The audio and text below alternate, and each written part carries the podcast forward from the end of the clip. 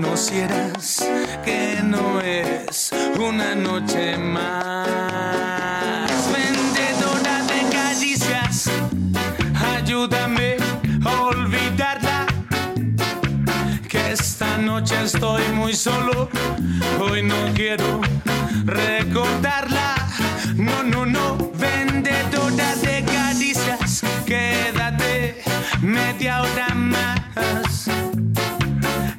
Esta noche estoy muy solo y no me quiero suicidar.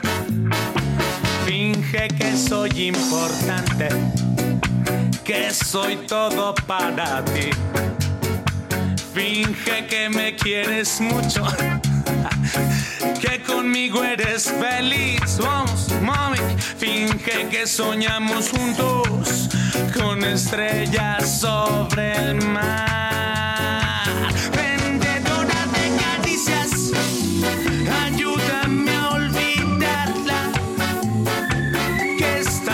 Estoy muy solo y yo no quiero recordarla. No, no, no, vendedora de caricias, quédate media hora más. Oye, que esta noche estoy muy solo y no me quiero suicidar. No, no, finge que esto no es lo mismo, que es diferente a los demás. Finge que no te has cansado de este tonto trovador.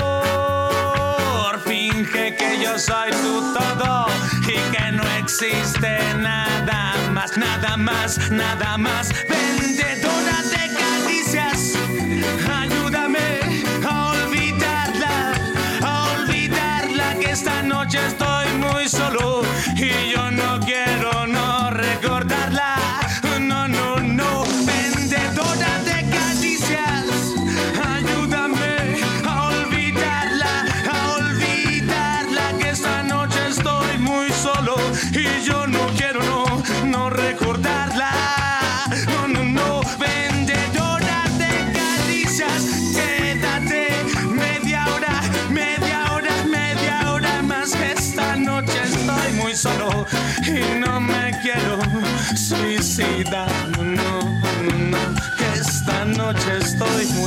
y no me quiero suicidar. No, no, no, no, que esta noche estoy tan solo y no me quiero suicidar. No, no, no, no, que esta noche estoy muy solo y ella no va a regresar.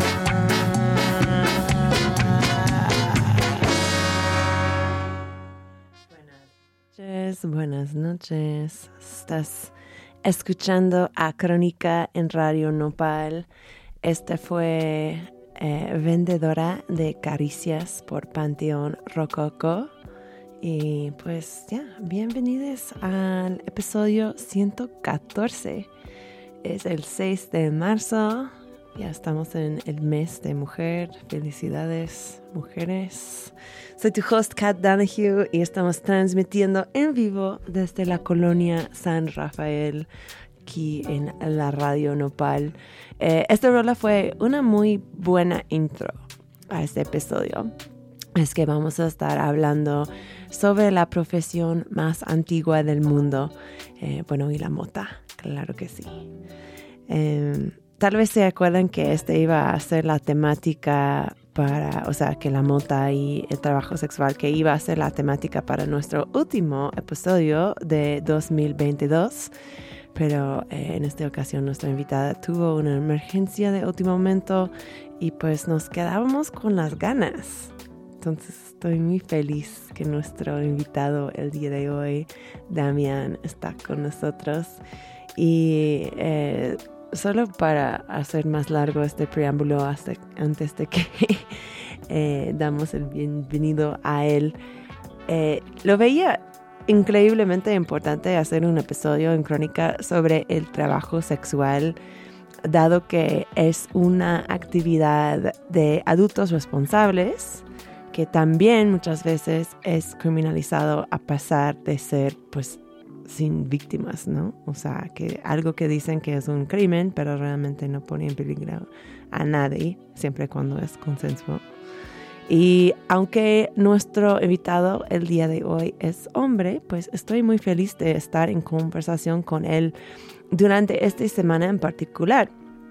¿Por qué? Pues porque ya viene el 8M, ya viene el Día Internacional de la Mujer y eh, la gran marcha 8M que siempre llena las calles del centro de la Ciudad de México y en otras ciudades alrededor del mundo con, con morada, con verde, con, con tonos de rosa.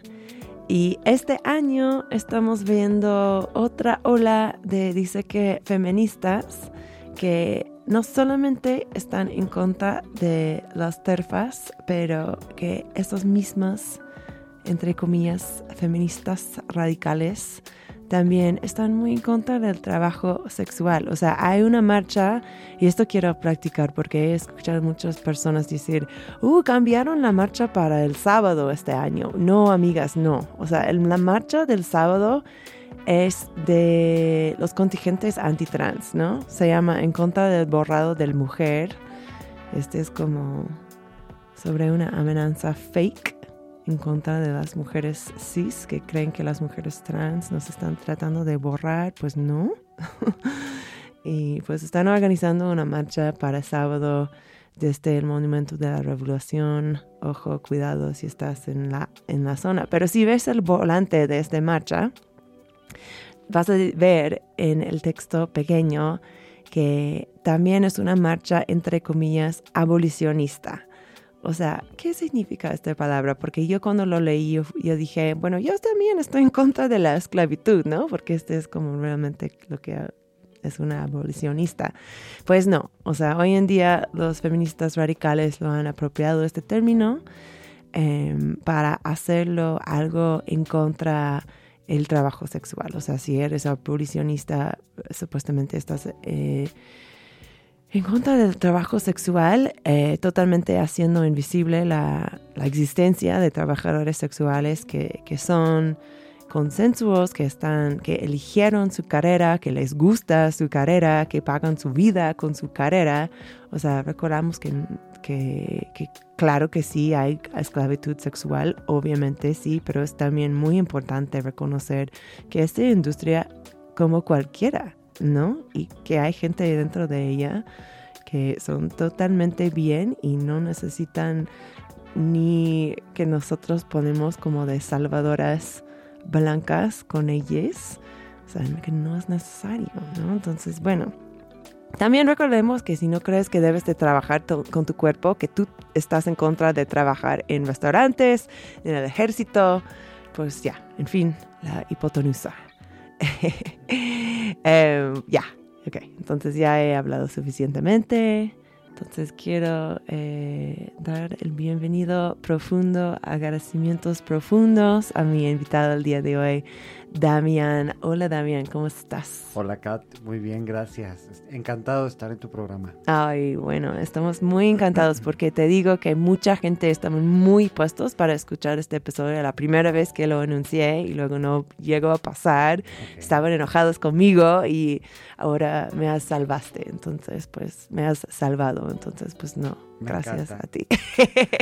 Gracias por darme este espacio y pues felicidades en el mes de la mujer. A todas las mujeres que nos escuchan. Sí. Te amamos, mujeres. Así es. Eh, sí, muy buen, muy buen shout out. También un shout out a nuestra gran amiga Laos que, que no es mujer, pero también merece pues todos nuestros agradecimientos por existir y también por conectarnos, porque pues ustedes son, son aliades, entonces pues llegaste a Crónica por, por el gran Laos. Te escuchamos, te escuchamos seguido ahí en la casa.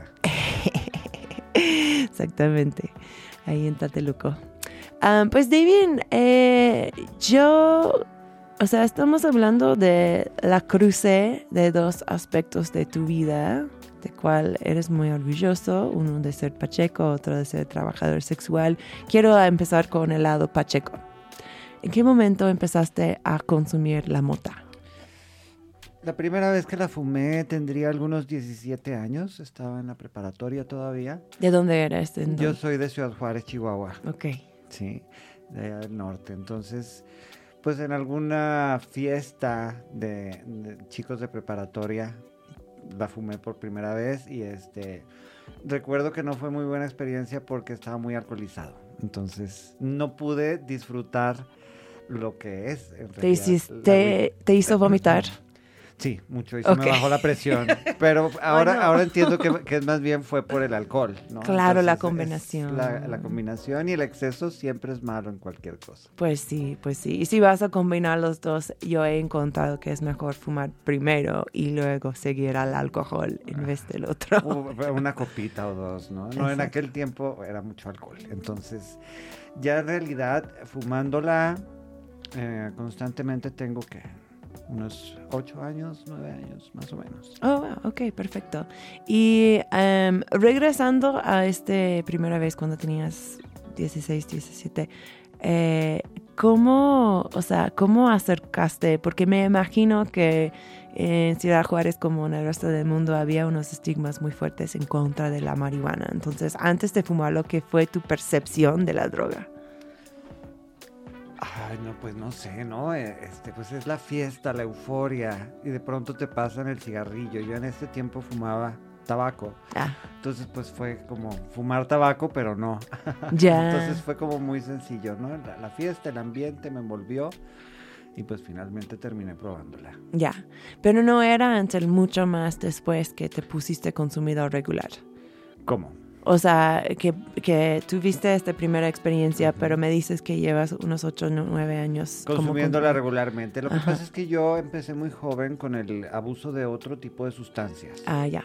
Entonces, para, eh, prácticamente fumé muy poco marihuana y pasé a las grandes ligas. Tuve problemas como pues este es un show de drogas, pues te voy a preguntar qué fueron esas otras sustancias. Cocaína precisamente y ah. específicamente. Mucha cocaína. En aquellos tiempos pues era lo que se usaba en los noventas, ¿no? Entonces tuve un problema fuerte de adicción con cocaína. Estuve en rehabilitación y ahorita, gracias a Dios, tengo 15 años que dejé la coca. ¡Wow! ¡Felicidades!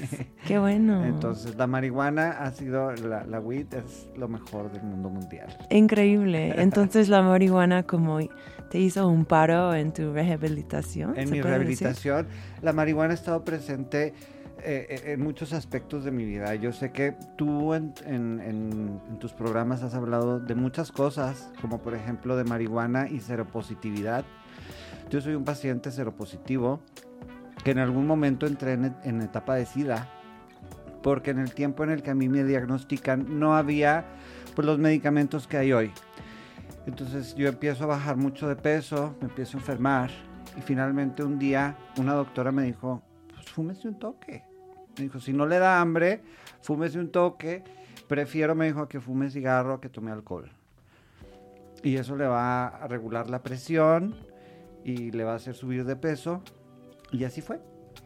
Me encanta. Pues, y también me encanta que has escuchado este, este episodio de de la sida y la marihuana porque realmente creo que es una, uno de los episodios muy cerca de mi corazón. Estoy buscando ahora mismo cuál número fue para, para contar a los escuchas, pero eh, no solamente ayuda con los síntomas de VIH, SIDA, la mota, por, cuestiones, por cosas que Damián ha dicho, para, para eh, apoyar al apetito, también con la náusea que se puede ocasionar el virus y también los, medicamentos que se usan para tratar el virus.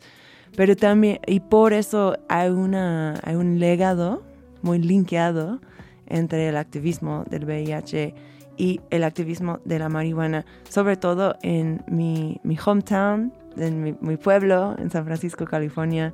Eh, California obviamente fue el primer estado que tenía marihuana medical legal y eso fue debido a la comunidad de seropositiva, porque pues los primeros dispensarios medicales en San Francisco eran hechos por y para gente cero positiva, gente viviendo con VIH y SIDA. Entonces, si quieres topar este episodio, híjole, si voy a poder encontrarlo de uno, si no, lo busco en el break.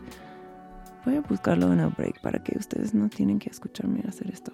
Pero anyways. Eh, Muy bien. perfecto. Eh, vamos a tomar un breve break musical, ahora que sabemos tu, tu historia. Ahora, ¿dirías que tú consumes marihuana todos los días? Todos los días. Ya. Sí. ¿Cuánto? Fumo algunos dos gramos al día más o menos. Dos gramos. ¿Y tienes como un tipo de marihuana en específica que te gusta? Sí, me gustan mucho las eh, híbridas. Las híbridas, Las ok, híbridas. ok. ¿Y eh, tú te metes en los comestibles o cinturas, cosas así, o nada, es como... La verdad es que yo a los comestibles les tengo mucho respeto. Son tremendos, ¿no? Buena respuesta. es que sí está difícil. Yo siempre digo un cuento en, en el show que es con eh, la vez que comí un helado canábico y perdí mi visión. Sí, no lo dudo. Sí. Como una hora no podía ver. X. Em, mira, Damien, tú me hiciste el gran favor de amar el playlist el día de hoy. Eh, y siempre cuando un invitado eh, arma el playlist, yo pido rolas que, que tienen que ver con la temática de nuestra conversación o que sean canciones que les gusta escuchar cuando están pacheques. Eh, la primera rola fue Vendedora de Caricias por Panteón Rococo. ¿En qué categoría cabe esto? ¿Por qué querías to- tocarlo el día de hoy? Vendedora de caricias, pues habla precisamente de eso, de, de una mujer que vende sus caricias, ¿no? Que es lo que hago yo realmente desde hace tres años que me dedico al trabajo sexual. Y este, pues es una canción muy linda que me encanta escuchar en todo momento. Hermoso. Eh, y vamos a seguir con Still Loving You por los Scorpions. ¿Qué tiene este rola? ¿Por qué lo, que lo pusiste en crónica? Porque también hay mucho desamor en la vida, ¿no? Entonces hay, hay amores que se quedan para siempre y este, pues ahí está el recuerdo de lo bonito que fue. Y este, Still Loving You. Hermoso. Va, pues vamos a escuchar a los Scorpions y regresamos con más crónica en Radio Nopal.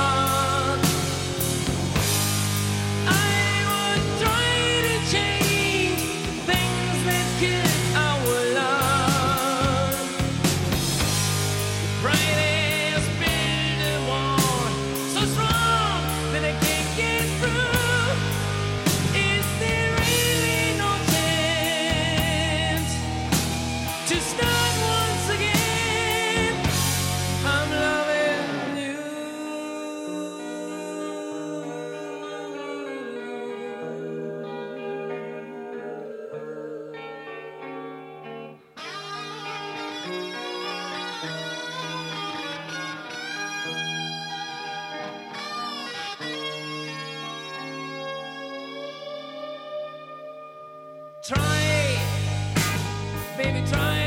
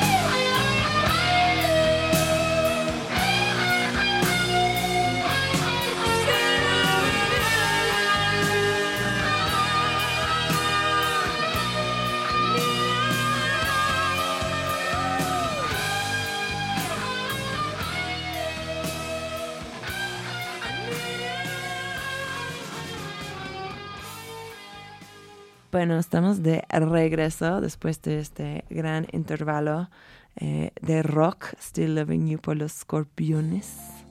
Em, estoy aquí con Damian y nos está contando de su carrera como un trabajador sexual pacheco. Eh, Damian, hemos escuchado un poquito de tu viaje con la cannabis. Ahora quiero escuchar de tu viaje con tu trabajo. Eh, ¿Cómo llegaste al trabajo sexual? Ok. Yo estuve en una relación por muchos años en donde, ay, pues me dicen algunas personas que fui prácticamente una mujer maltratada, ¿no? Oh. Entonces hubo sufrimiento y llegó un momento en el que, pues ese tipo de relaciones tóxicas tienen que acabar. Y se acabó. Y finalmente, este, pues me di cuenta de que todavía estaba joven, que no quería yo una relación estable con nadie. Ahorita eh, estoy muy feliz siendo soltero. Me doy mi tiempo para mí mismo. Este, me quiero, me apapacho yo. Y este y descubrí que todavía habría quien, quien pagara por un servicio sexual que yo le diera, ¿no? Entonces, ¿Cómo descubriste esto? O sea, lo, lo dices muy, muy fácil, pero... Fue algo, fue algo muy chistoso porque, bueno, yo andaba, yo, yo, yo soy de Ciudad Juárez, estaba en este tiempo en Ciudad Juárez, yo ya había terminado esa relación, traía un Uber, yo manejaba un Uber.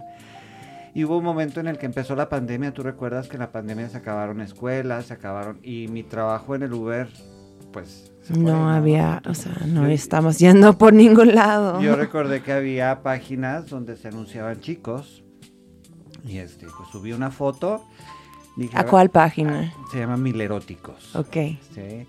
Este, subí la, la- la- una foto que traía yo ahí mía y dije, pues no sé si funcione. Y este, y pues funcionó. ¿Y funcionó?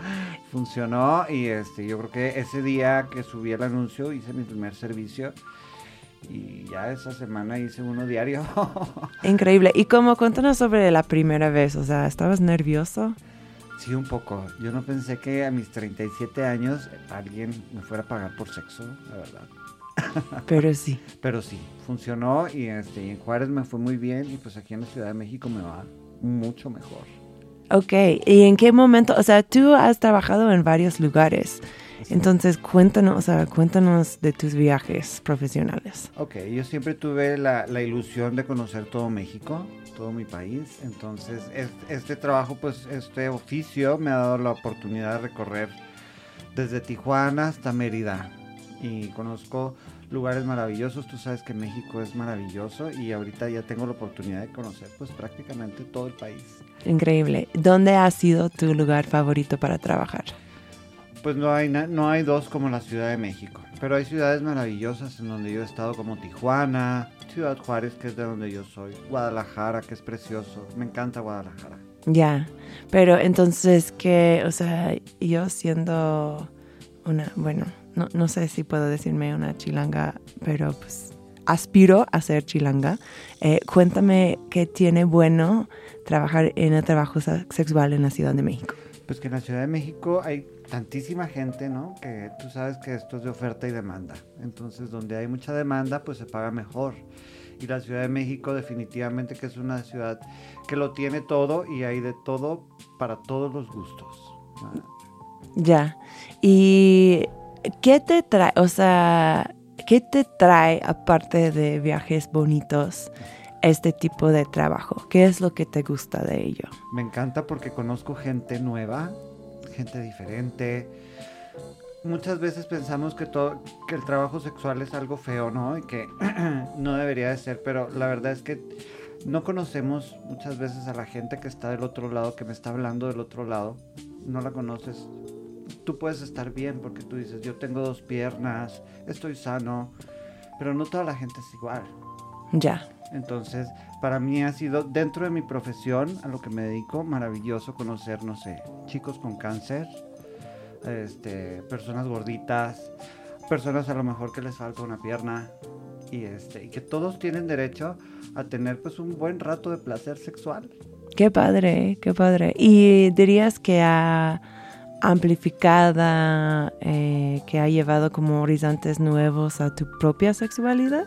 Claro, por supuesto, he descubierto muchísimas cosas de mí que no creí de mí. Cool.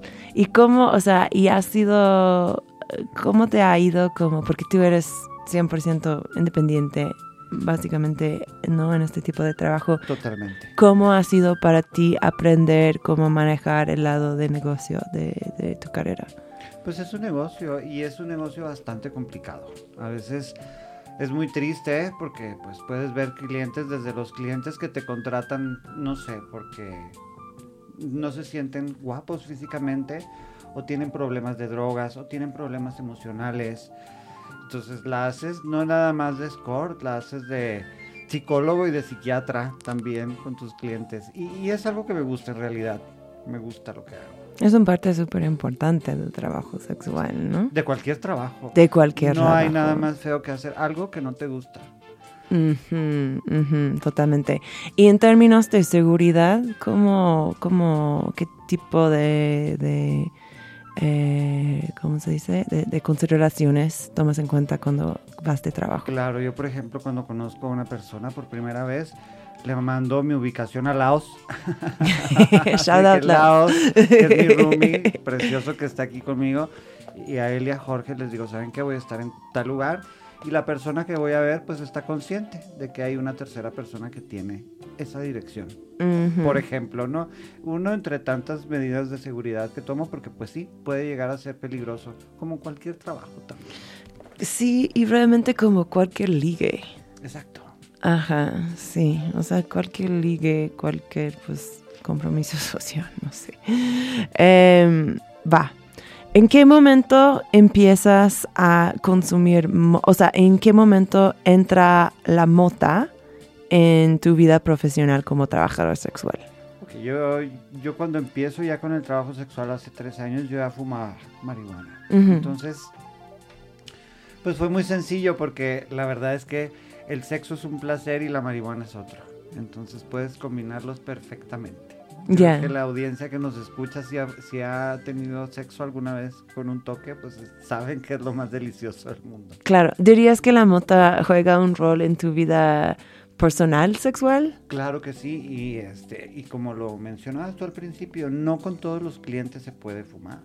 Porque Ah, hay de ya. gustos a gustos, ¿no? Hay gente que me dice, sabes que a mí no me gusta cómo huele eso, entonces yo me preparo psicológicamente y pues no se fuma en esa sesión. Ya. Pero si es, sí. Y más si, por ejemplo, el cliente fuma también, pues para mí me asegura más este, un, un encuentro satisfactorio. ¿Qué fue la primera vez que consumiste mota con un cliente? Pero yo creo que desde mi primer, mi primer cliente. ¿En serio? Órale. Sí, ¿Y llegué. tú lo llevaste o...? Yo siempre traigo un toque en la bolsa. Ya, entonces lo sacaste. Lo saqué y pues yo siempre digo, ¿no? Llego y les digo, ¿sabes qué? A mí me gusta un toque. Ya si veo yo la luz verde para poder encenderlo ahí. o- Me gusta la luz verde, claro. Exactamente, para poder encenderlo, pues se enciende. Y si me dicen, ¿sabes qué? A mí no me gusta, o pues no se enciende. ¿Y este primer cliente qué fue su reacción cuando sacaste el toque? Hay muchos clientes a los que les excita. Ya. eso. ok. Así como al chacal fumando mota. Ajá. Ajá, claro. Así como maloso, como... Ajá. Sí, sí, sí. Aparte es un buen plus, ¿no? O sea, viniste con, con favores. ¿Cómo dirías que influye el sexo en sí? Es maravilloso. Sí, de por sí y en sí el sexo es maravilloso, ya sin ninguna sustancia encima.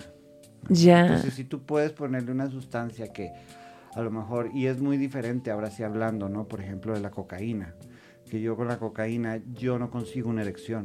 Mm. Con la marihuana sí, perfecto. Y crees que, o sea, y ayuda a los clientes también, o A sea, relajarse, claro. sí, la gran mayoría, sí. La gran mayoría se relajan. Algunas veces, pues cuando no fuman mucho, yo a veces que tengo pues unos ahí muy potentes, ¿no? Y si se me han puesto así como que no, no, cálmate, te tomas un cafecito y ya, listo. Ya, ya, ya, ya. ¿Y prefieres fumar antes o después del sexo? Antes, durante y después. A ver, ¿cómo es durante? pues para todo te das un espacio de un minutito que tanto puedes eh, darle dos o tres fumadas a un cigarrillo. Ya, ok, perfecto. ¿Tú consideras, considerabas como una persona que fue muy bueno en el sexo antes de empezar este trabajo? Sí. Qué bueno, qué bueno. Sí, pues es que me- te- tú te imaginas que yo no me considere buen amante y, y que venda servicios sexuales, pues no. Ya, Si tú vendes algo tiene que ser bueno y tiene que ser lo mejor. Y por ejemplo, aquí en la Ciudad de México pues hay mucha competencia. ah, Entonces- ya. Es competencia. ¿Y la gente con quien, tus clientes, las mayoría son gente regulares o son gente que te ves? Tengo mi cartera de clientes regulares y pues también tengo recomendaciones con otras personas. O sea, los mismos clientes te recomiendan con otros. O vienen clientes nuevos directamente que me conocen de Twitter, de las redes sociales y que saben que yo me dedico a esto. Ujú, Ok, perfecto. A ver, hablamos de esto. Eh, ¿Dirías, o sea, en alguna ocasión has consumido mota con un cliente y luego pensaste, uy, no, eso no fue el acto eh, como, o sea, que tenía como efectos negati- negativos? Como un efecto negativo con el cliente. Fíjate que no, en realidad no atribuido a la mota. Muchas veces pues es la personalidad del cliente, ¿no? Si hay algo desagradable, pues yo creo que las sustancias es lo de menos. Muchas veces es una cuestión de actitud o de personalidad de la persona, ¿no? Como hay una, hay una frase en, muy importante en la reducción de daños, o sea, eh, esta filosofía que busca reducir los riesgos de consumir cualquier sustancia psicoactiva, que es mindset and setting, o sea, dos factores que te van a impactar tu, tu viaje, ¿no? El mindset siendo como tu estado mental y el setting siendo el ambiente. Entonces, pues sí, me imagino si alguien viene a la sesión con, con un estado mental, pues eh, difícil, sobrecargado, pues es difícil que, o sea, tal vez están viniendo a ti justo para, para aliviarse un poquito, pero también puede causar problemas también. Exactamente, y a lo que voy es que pues eh, finalmente hay gente buena y hay gente mala. Entonces, si fumas marihuana o no, eso es lo de menos. ¿Sigue siendo bueno o sigue siendo malo? Sí. Ah, una cuestión para ti, o sea, sabemos que esos son dos identidades, Pacheco, trabajador sexual, que todavía están bastante estigmatizadas en la sociedad. ¿Cómo comparas estos dos tipos de estigmatización? Bueno, mira, para empezar, el trabajo sexual en hombres esto es prácticamente invisible. La prostitución está eh, exclusivamente para las mujeres, ya sean cisgénero o transexuales. Las únicas que pueden ser prostitutas son ellas. Si tú te fijas, en la historia se habla poco de eso. Ya. De trabajadores sexuales masculinos, para empezar. Y luego ya cuando la gente sabe que en verdad existe, que sí existimos hombres, que nos vendemos con otros hombres o incluso con mujeres, este pues es un escándalo, ¿no? La gente, como dices ahorita, ¿no? De las terfas, que ya no, que ellas no quieren el trabajo sexual. Ya. Pues hay muchos estigmas alrededor de. Sí. ¿Por qué dirías que hay que la mujer prostituta es más, o sea, este es un término que ya no se usa realmente, pero la mujer trabajadora sexual, ¿por qué es más visible que el trabajador sexual hombre? Hay lugares en México donde ni siquiera se plantean que un hombre pueda prostituirse. Por ejemplo, yo he estado en Michoacán, un ejemplo, y no quiero hablar mal, pero amo a mi gente de mi México, pero yo lo vi, por ejemplo, ahí. Prácticamente no tuve clientes. Una persona me, me mencionó, me dijo, aquí en Michoacán, me dijo, eso no existe. Pero tú te ibas a la calle al centro, pues es una calle muy grande en Morelia, está llena de prostitutas. Mm. Entonces, hay, sí, prostitución, pero nada más. O sea, nosotros somos invisibles. De hecho, para el gobierno incluso, si tú hablas de prostitución, vas a hablar de mujeres, cisgénero o transexuales.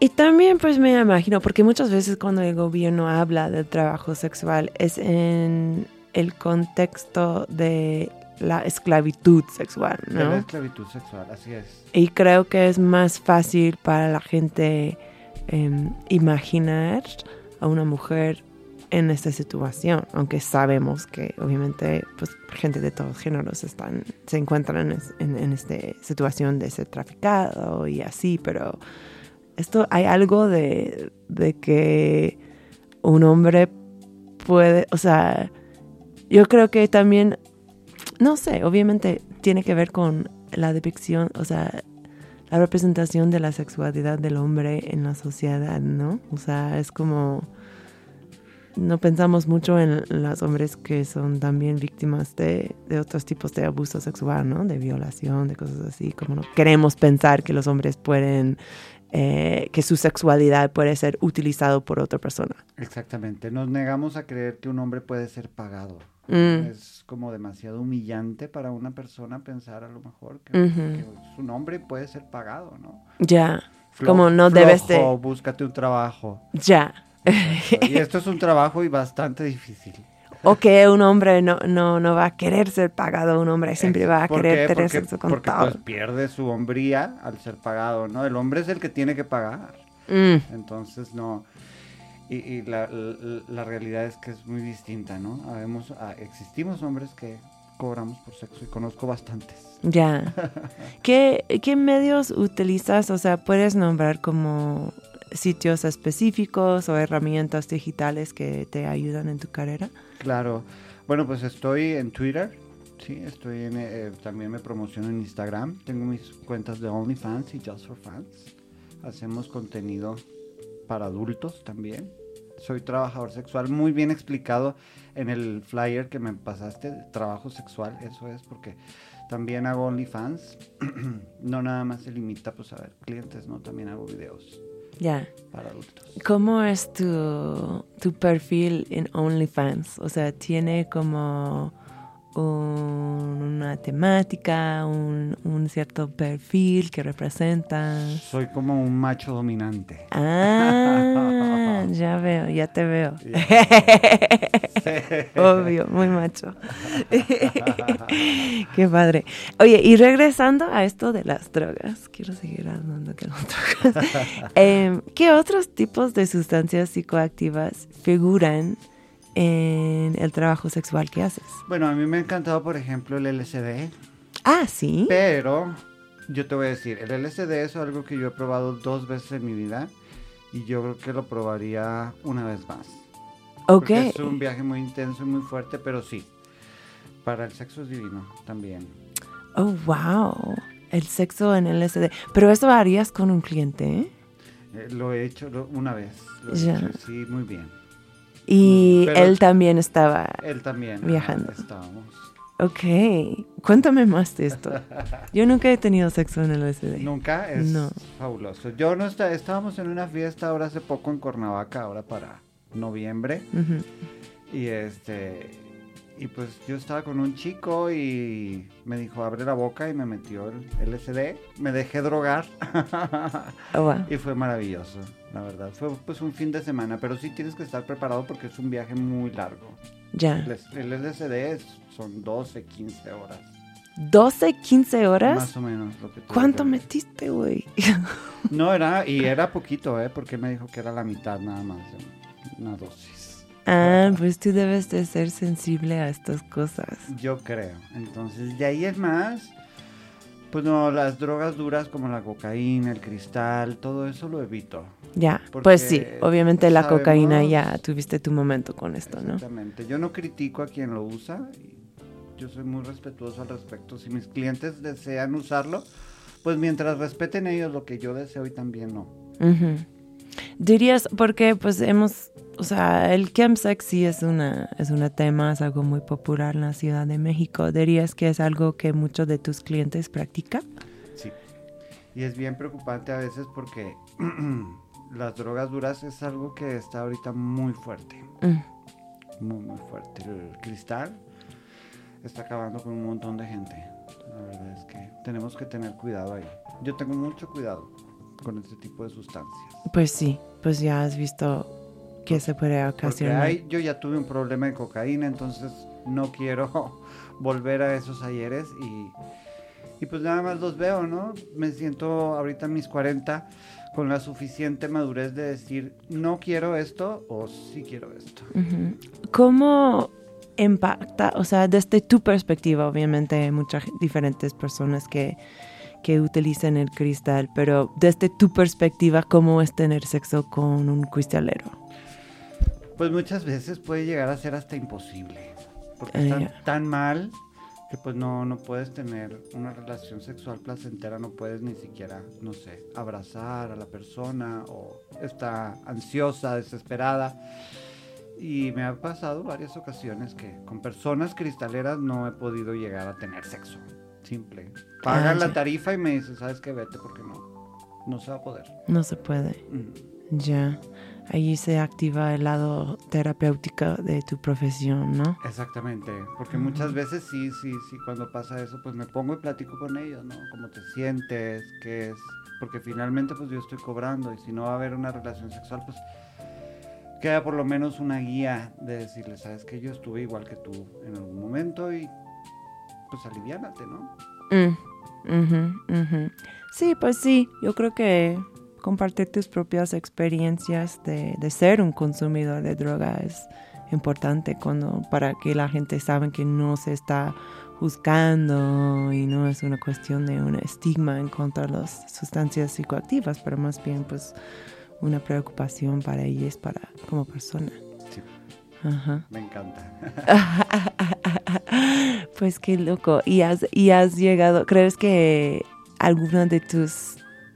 ¿Has tenido un cliente que luego ha buscado cambiar su relación con las sustancias psicoactivas después de hablar contigo? Mm, supongo que sí, nada más que muchas veces, bueno, yo entiendo que ellos cuando están en una situación, por ejemplo, de muchas drogas o de mucha ansiedad, es cuando me hablan. Y ya cuando se rehabilitan, pues se alejan, ¿no? Ya. Porque muchas veces tienen pareja o no suelen contratar sexo en condiciones normales, nada, nada más cuando están muy deprimidos o muy drogados. Entonces, pues ese es parte de mi difícil trabajo, ¿no? Eh, li- lidiar con ese tipo de situaciones cuando la gente está así. Ya. Bueno, suena que... Porque que- sí. me, sí me han dicho, ¿no? Alguna vez un cliente, ¿sabes qué? Me siento muy solo por las drogas. Entonces, pues ahí estoy yo. Ya.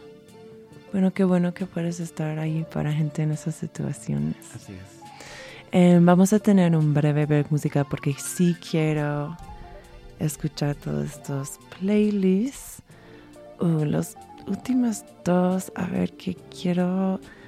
Pues vamos con Queen, ¿no? Vamos con Queen. ¿Qué, qué canción de Queen vamos a tocar el día de hoy, Damián? I want to be break free. ¿Y por qué estamos escuchando esta canción? Me encanta Freddie Mercury, es bisexual como yo.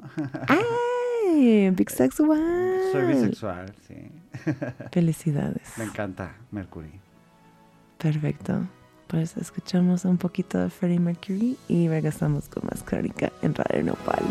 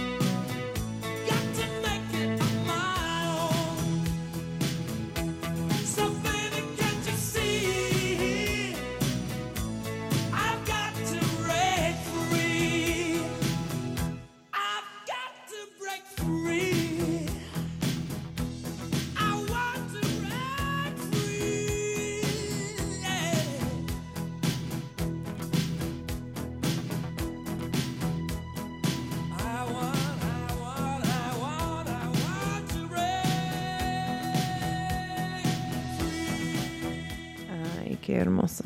Hay que break free, amigues.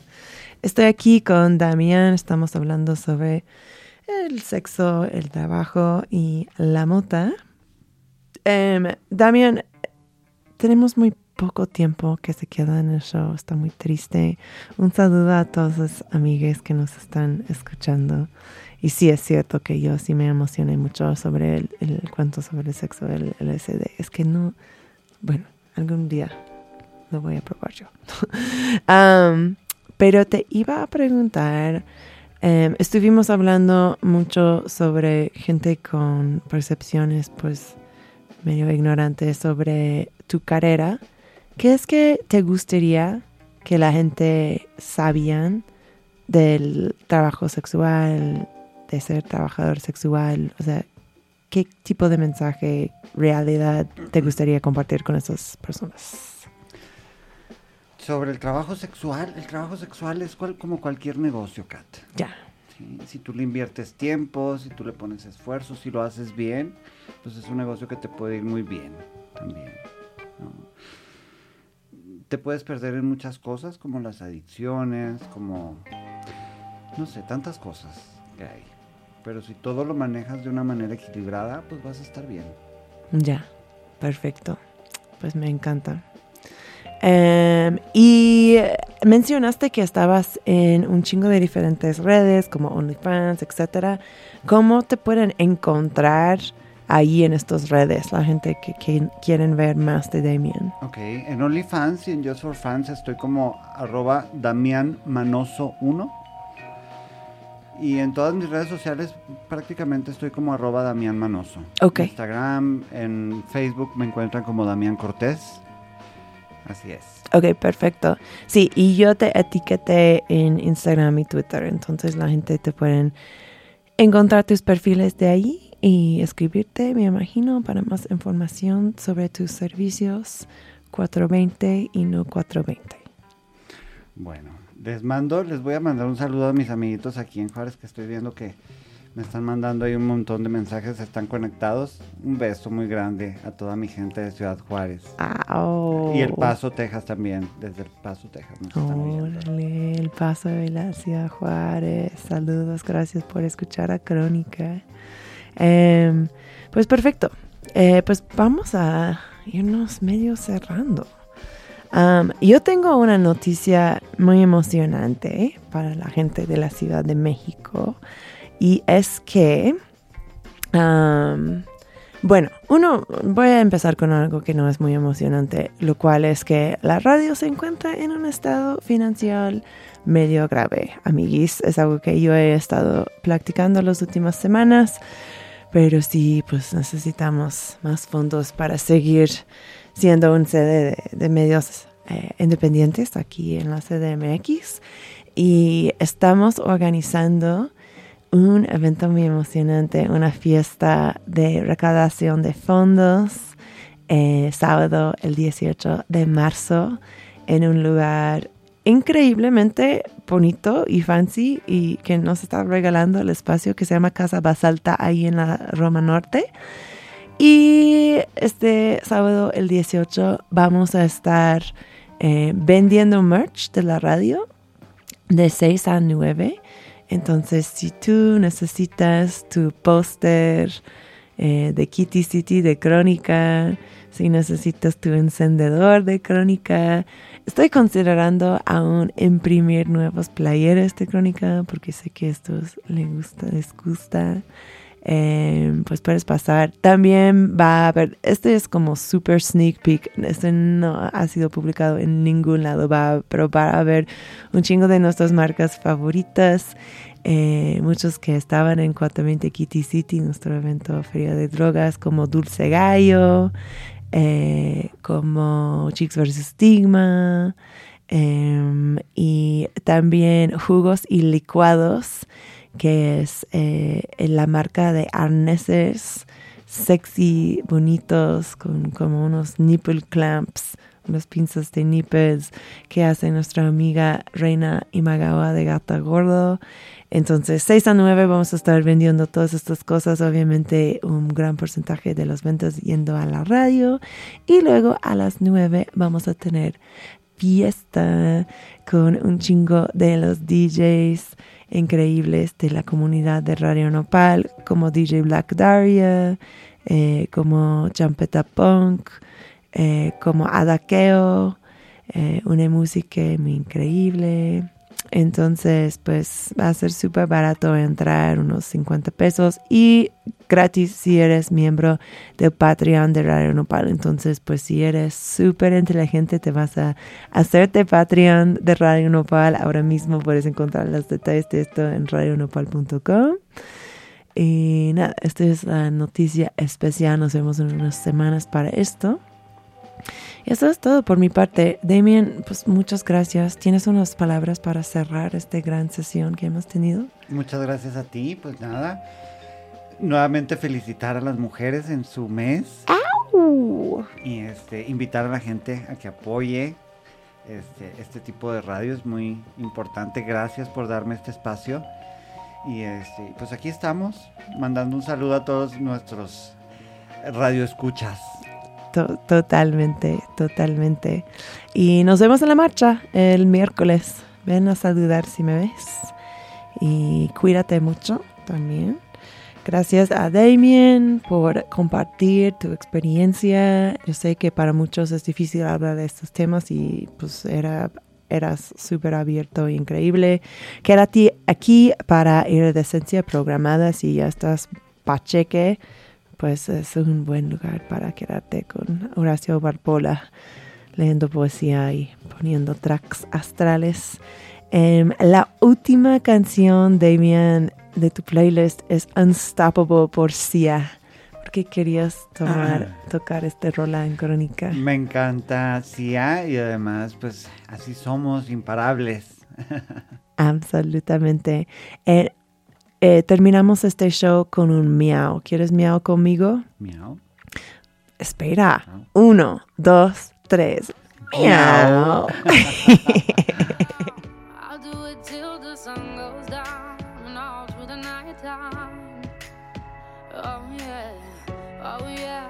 I'll tell you what you wanna hear. Keep my sunglasses on while I shed a tear. It's never the right time. Yeah, yeah. I put